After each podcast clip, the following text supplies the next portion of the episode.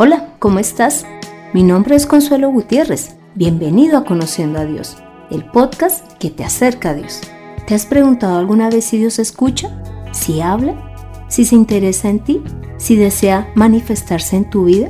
En este podcast entenderás lo que Dios tiene para ti.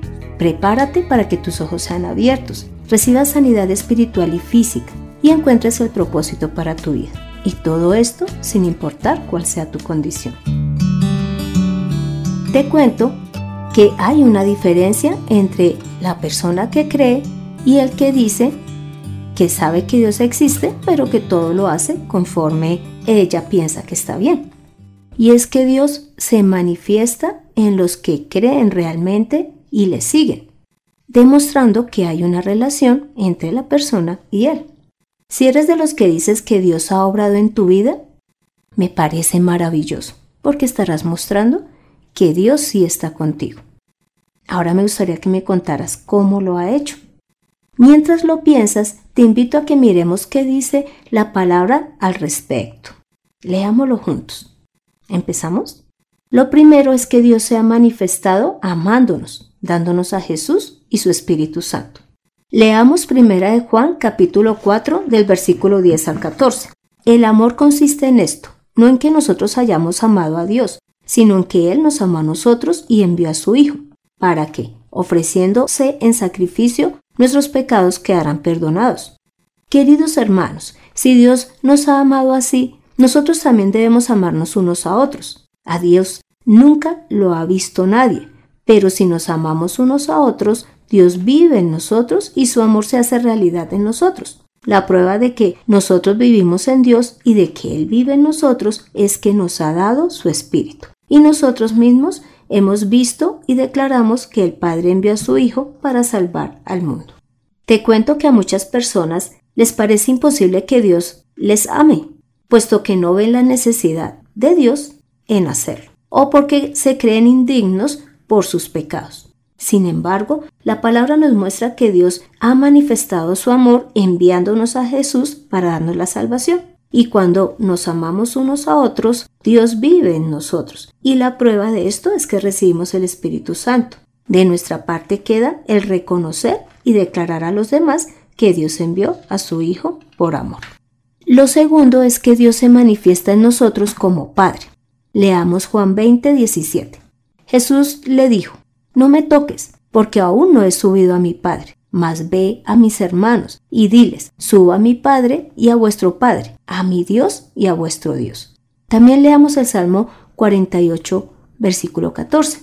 Porque este Dios es Dios nuestro eternamente y para siempre. Él nos guiará aún más allá de la muerte.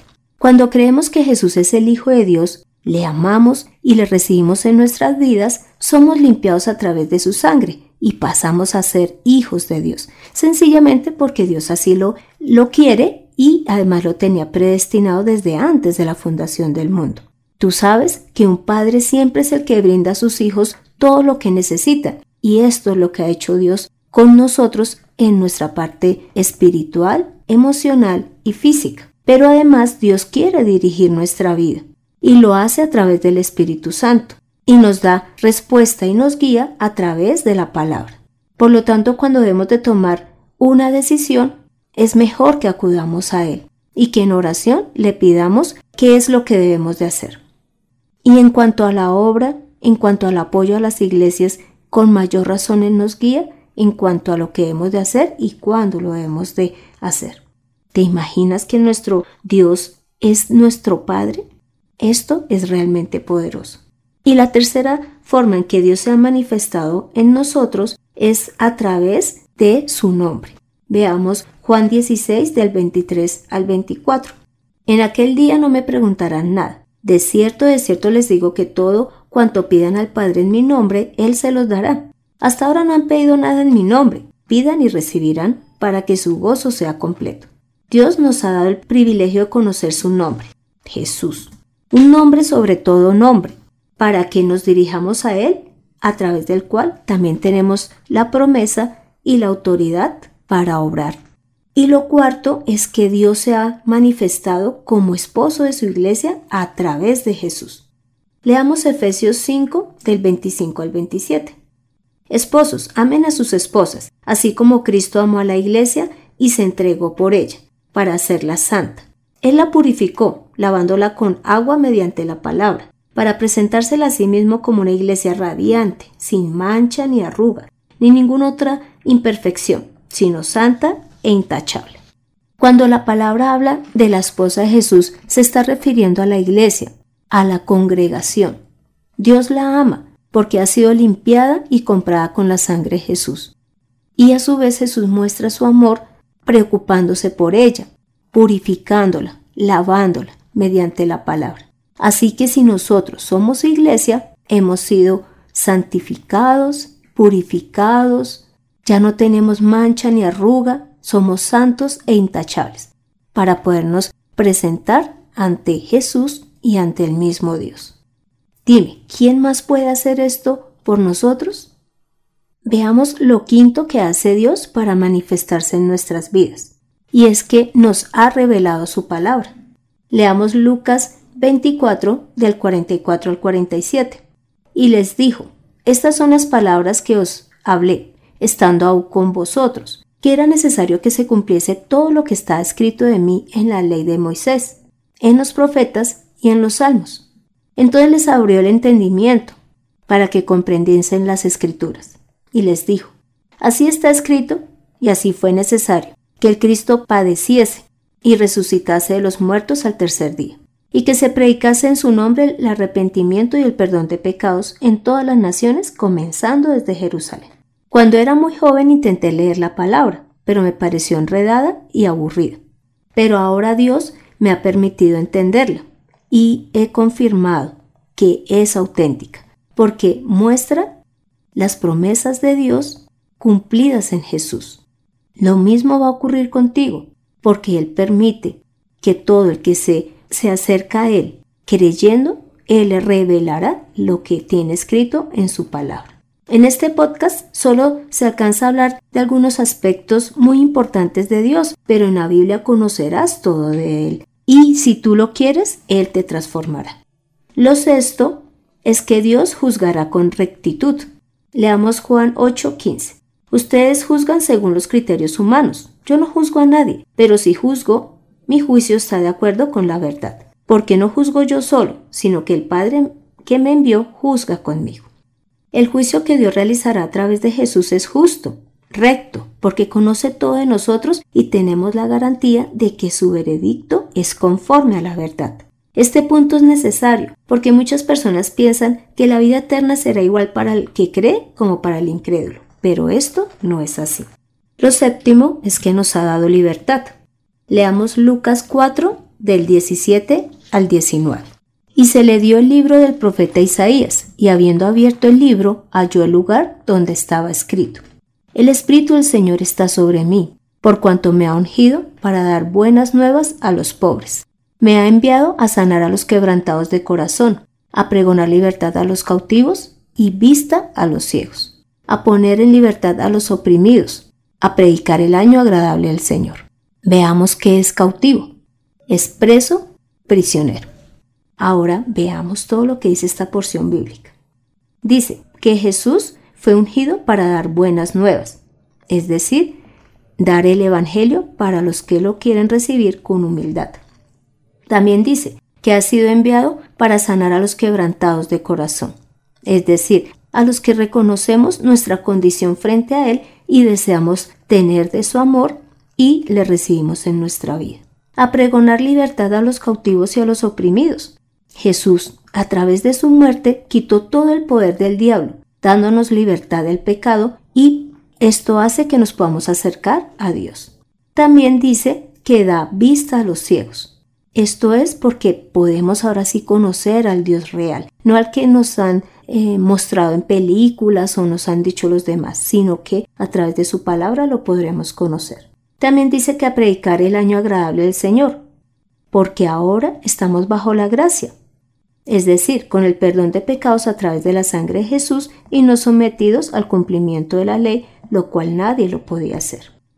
Lo otro que hace el Señor es que nos sana físicamente y nos quita los demonios. Leamos Lucas 4:40 al 41.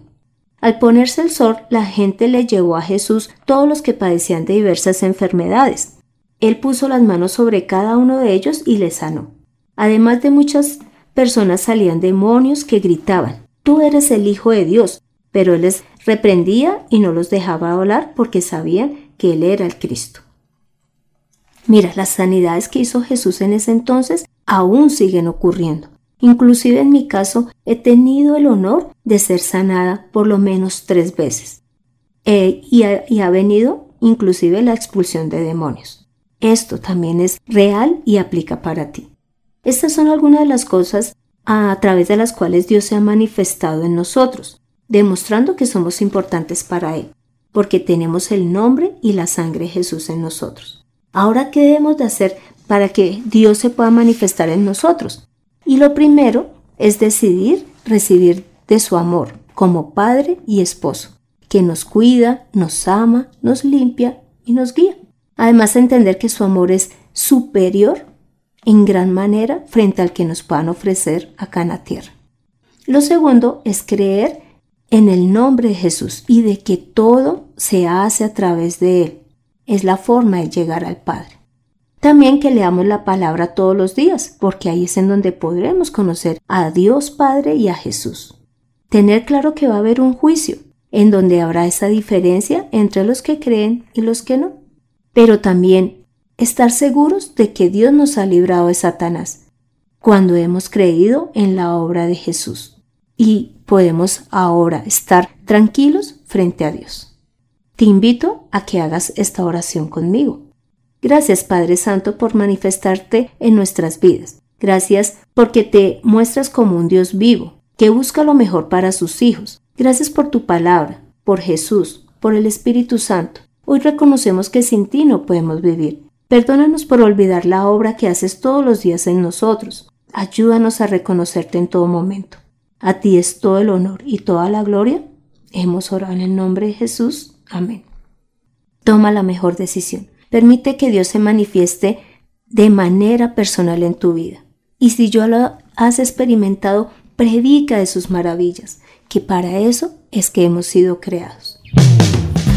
Las palabras de Dios son poderosas y transforman vidas. Tómalas para ti en Conociendo a Dios. Te cuento que este fue el séptimo episodio Conociendo a Dios, en donde vimos varias de las maneras en que Dios se manifiesta en nuestras vidas a través de Jesús, porque a pesar de ser Dios, ha deseado tener una relación cercana con nosotros, y para Él somos muy importantes. Te invito a que continúes escuchando el podcast para que crezcas en tu vida de fe, continúes en el camino que has iniciado o que ya vienes recorriendo. Pon en acción lo aprendido. Ten una relación con Él, con Dios, Permite que Él se manifieste en ti y transforme tu vida. Predica su palabra, ora, lee la Biblia, congrégate.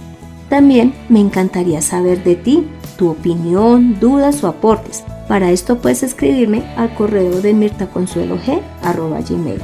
Soy Consuelo Gutiérrez, tu compañera en este camino. En la edición, José Luis Calderón. Dios te continúe bendiciendo. Nos vemos en el próximo episodio. Chao.